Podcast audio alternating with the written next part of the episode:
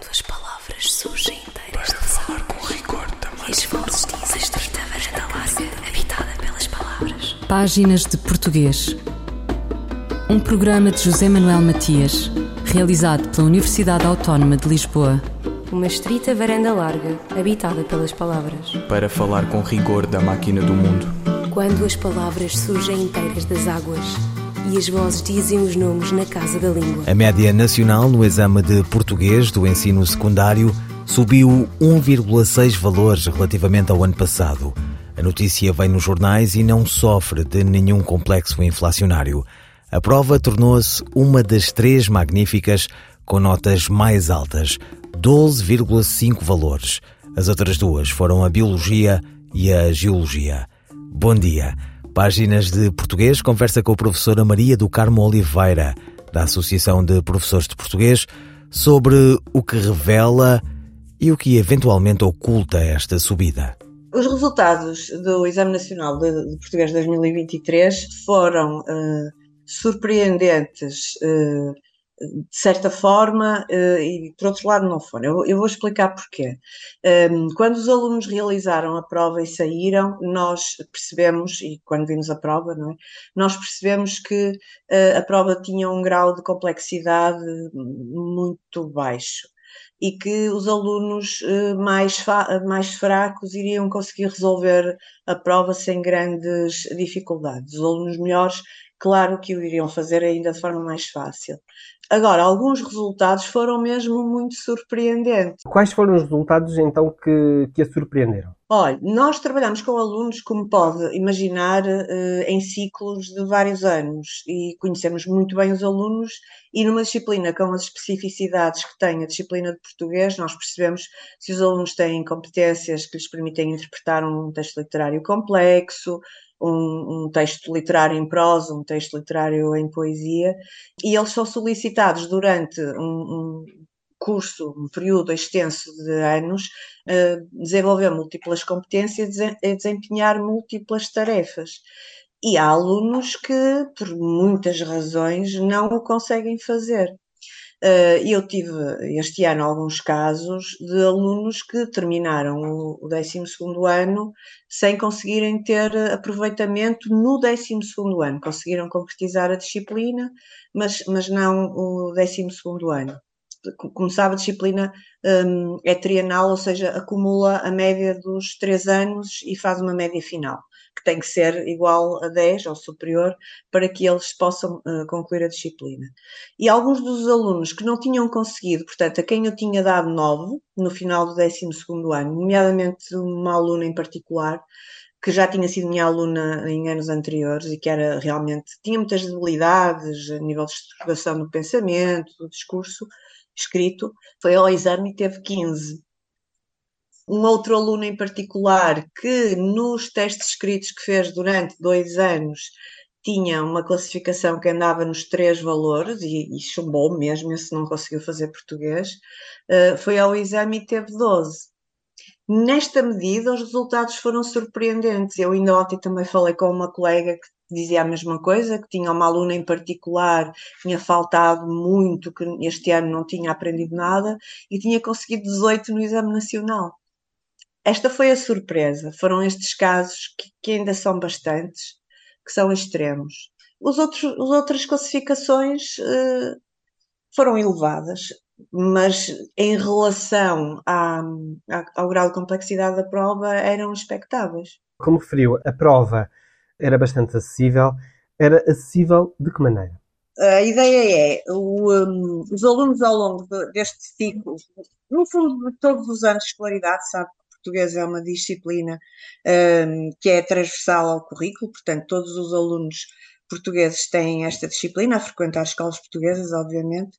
Uh, eles são solicitados a desenvolver um conjunto de competências relacionadas com a leitura, a análise, capacidade de interpretação, leitura crítica de texto literário. E este exame não convocava essas competências, o exemplo é fácil. Imagine, nós temos, imagine os atletas uh, para ir correr os 100 metros aos Jogos Olímpicos têm que fazer os, os chamados mínimos olímpicos, que são para aí 10 segundos, não faço ideia. Assim. Uh, imagino que os atletas treinam para conseguir fazer esses 10 segundos e de repente, na semana do, de preparação para os Jogos Olímpicos, em que têm que disputar as provas, dizem: olha, afinal, só tens que fazer isto no mínimo de 13 segundos. Foi mais ou menos isto que aconteceu. Portanto, a prova não, não convocava competências, digamos, de nível superior. Eles tinham, repara, na primeira pergunta, uh, eles tinham que um, comparar uns comportamentos. Uh, na segunda pergunta, tinham que comprovar uma afirmação com evidências recolhidas do texto.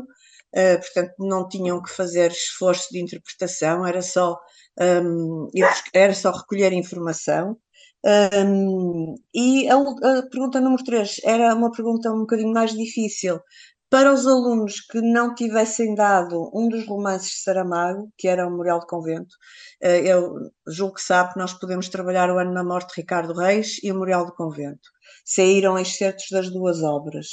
Um, e a pergunta 3, um, se os alunos tivessem trabalhado no Memorial de Convento, quase nem precisavam de, de ler, porque é uma questão que é inevitavelmente abordada em sala de aula. Portanto, não era nada de novo.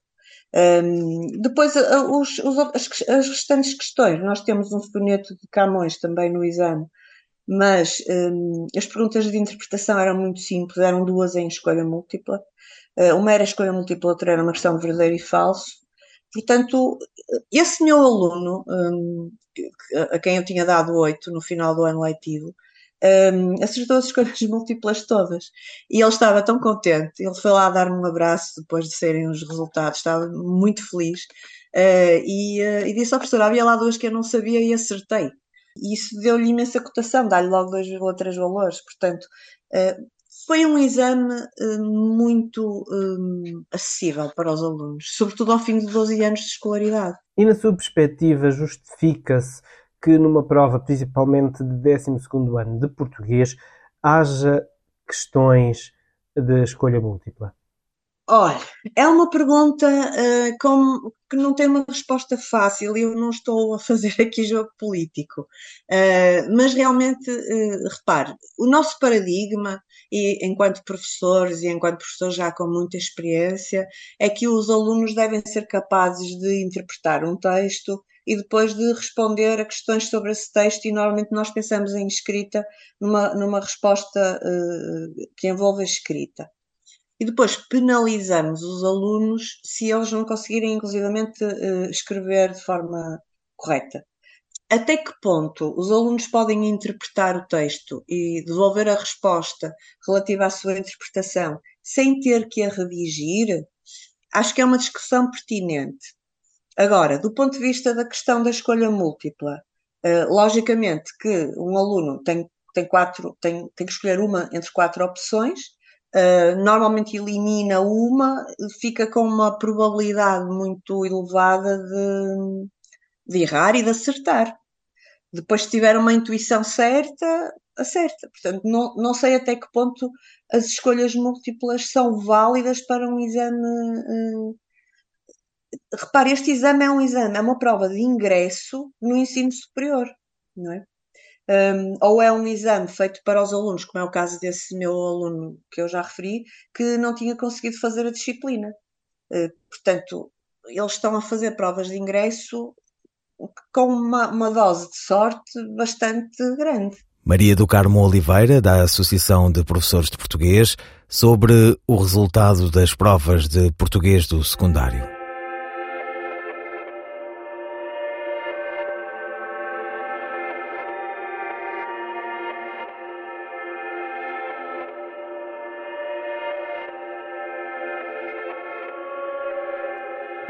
Quis ser barco da viagem que te levou em noite fria. O vazio ocupa espaço, a saudade não tem cura. Os poetas estão cansados de dizer o que eu não digo. Falta-me a voz para contar o que eu quero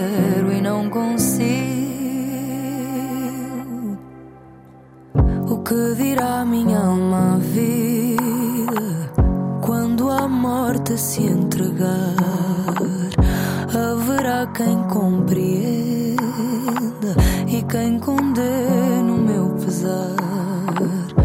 Os poetas estão cansados de dizer o que eu não digo. Falta-me a voz para contar o que eu quero poetas estão cansados de dizer o que eu não digo. Falta-me a voz para contar o que eu quero e não consigo.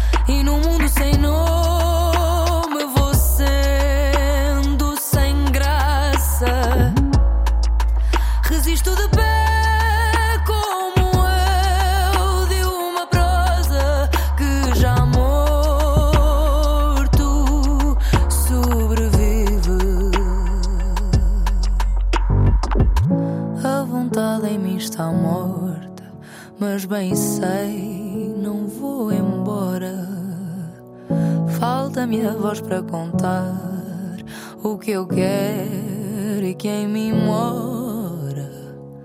Os poetas estão cansados de dizer o que eu não digo.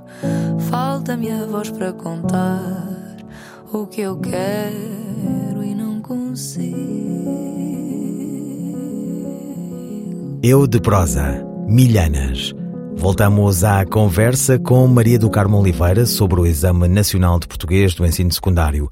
A média subiu relativamente ao ano passado. Maria do Carmo Oliveira. Há aqui um fator a ter em consideração também, que também contribuiu, acho eu, ou na minha opinião, para um, que os resultados tenham realmente tido um incremento assinalável, que é o facto de os alunos terem tido na primeira parte do exame eh, três questões acerca de dois excertos relativamente curtos de obras eh, em prosa, de narrativas em prosa.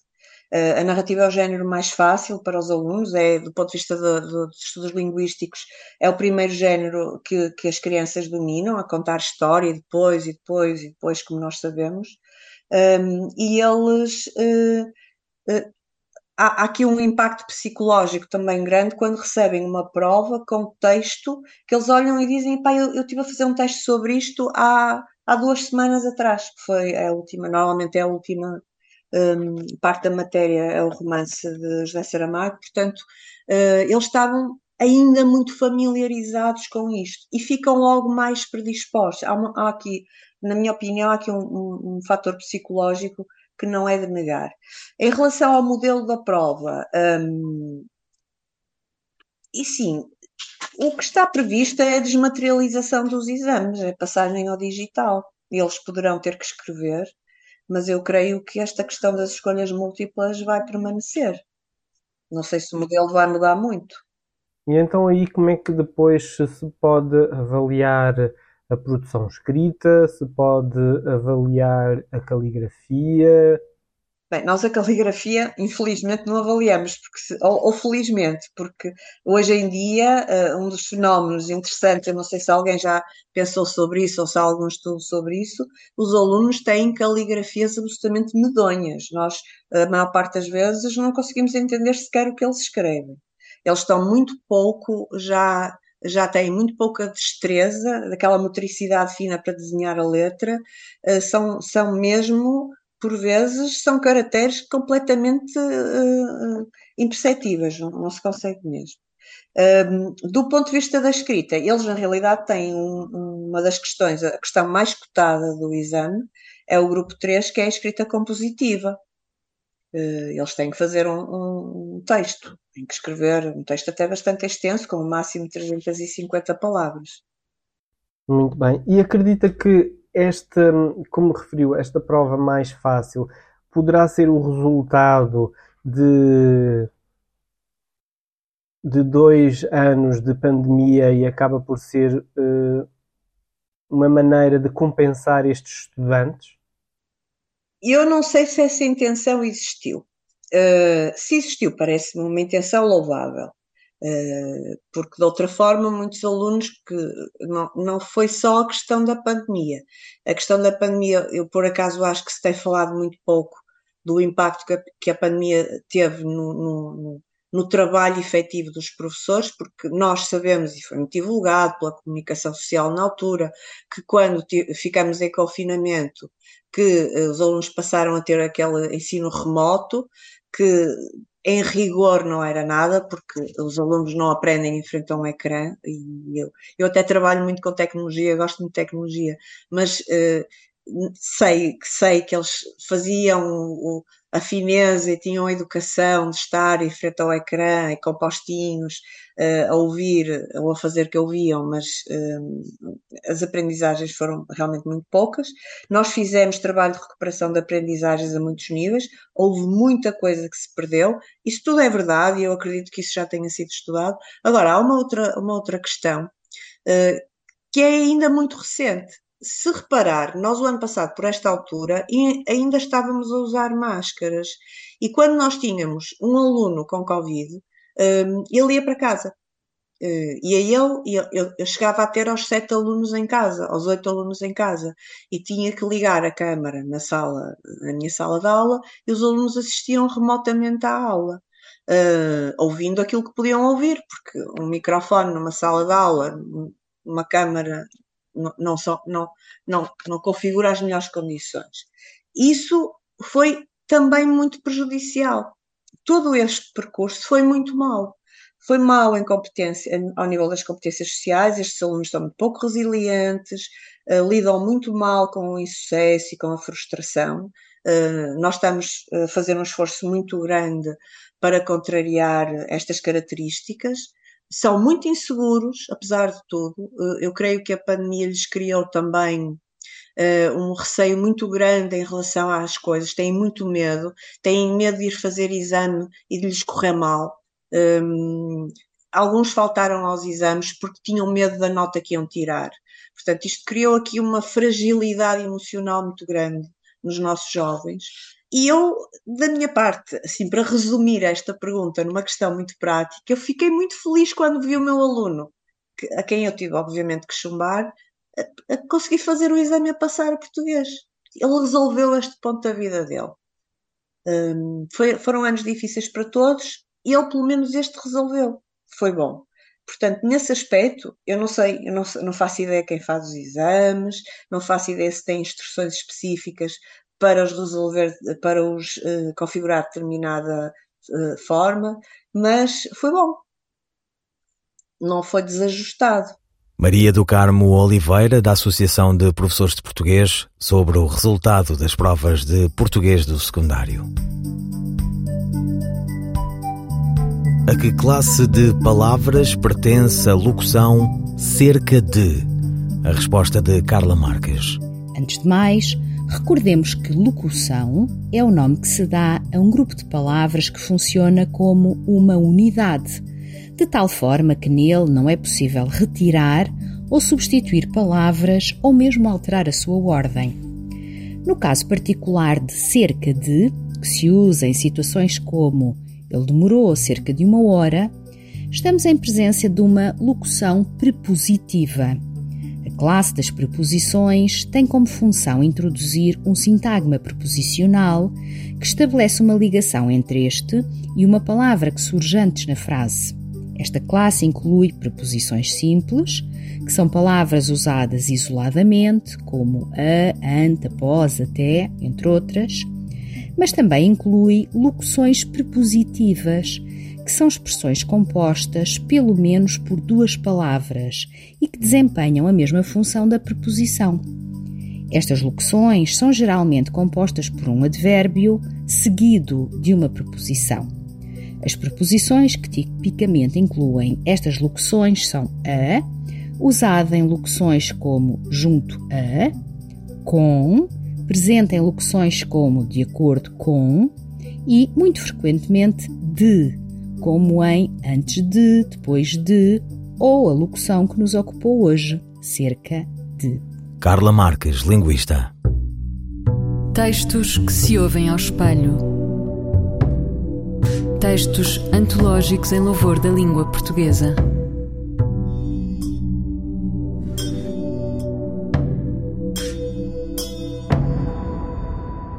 Ana Paula Tavares, poeta e professora universitária, é um dos nomes de referência da literatura angolana pós-independência. Acaba de publicar o livro de crónicas O Sangue da Bungavilha. Doutorada em antropologia, poeta de largo folgo, defendeu tese sobre as sociedades Lunda e Chocué, História e Memória.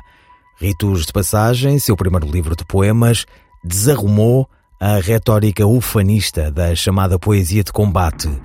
Veio do Lubango para o mundo e nele se inscreve em incessante retradução da sua Angola por vir. É preciso ler O Lago da Lua. Dizes-me coisas amargas como frutos ou a cabeça de Salomé. E a mulher não está de perfil. A atriz Maria Henrique lê um certo de uma das crónicas de O Sangue da Bungavilha. A língua materna cresce conosco e, ao mesmo tempo, inaugura e aprende a distinguir os cheiros fortes da terra ou o sabor do pão de batata doce, que, como ela, também leveda e tem de ser cuidado, sob o risco de passar do ponto a bater. Como as pessoas, a língua alargar-se-á à convivência com as outras sonoridades, outros empréstimos. Sempre observei com gosto a alquimia generosa da língua portuguesa engrossando ao canto umbundo, sorrindo com o humor quimbundo ou incorporando as palavras de azedar o leite, próprias da língua nianeca.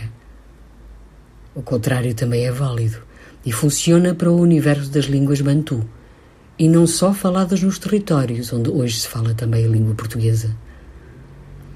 Esse problema das línguas tornou-se um rio que engrossa de vez em quando e sai do leito, perde o sul e alimenta intermináveis discussões nem sempre ajudadas pela corda curta do bom senso e do bom gosto. Mas são sempre assim as mocas de família. Discute-se muito e faz-se pouco. E há sempre tempo para essa e outras confusões. Continuando, a língua materna vai conosco à escola e aprende a domesticar-se e a fingir. Assimilada, calçada e de bata branca durante certas horas do dia, solta, selvagem e descalça na hora do pontapé, do futebol e da pancada, pode lá disparatar-se sem ser em língua materna. Enfim, a língua é uma espécie de segunda pele. Impressão digital, única, pessoal, mas transmissível. Contagiosa, poderia mesmo dizer-se.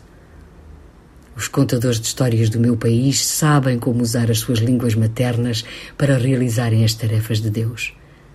A transmutação do corpo em voz, e uma vez voz, repetir o murmúrio da tradição que assim se fortalece e se transforma em pedra de tanto durar.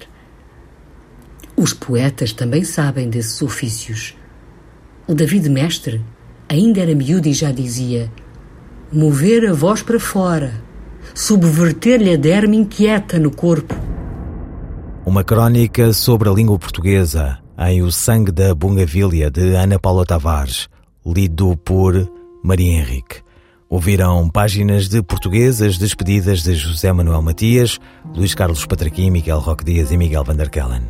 Quando as palavras surgem inteiras Para falar com rigor também. Esforços dizem habitada pelas palavras. Páginas de português um programa de José Manuel Matias, realizado pela Universidade Autónoma de Lisboa.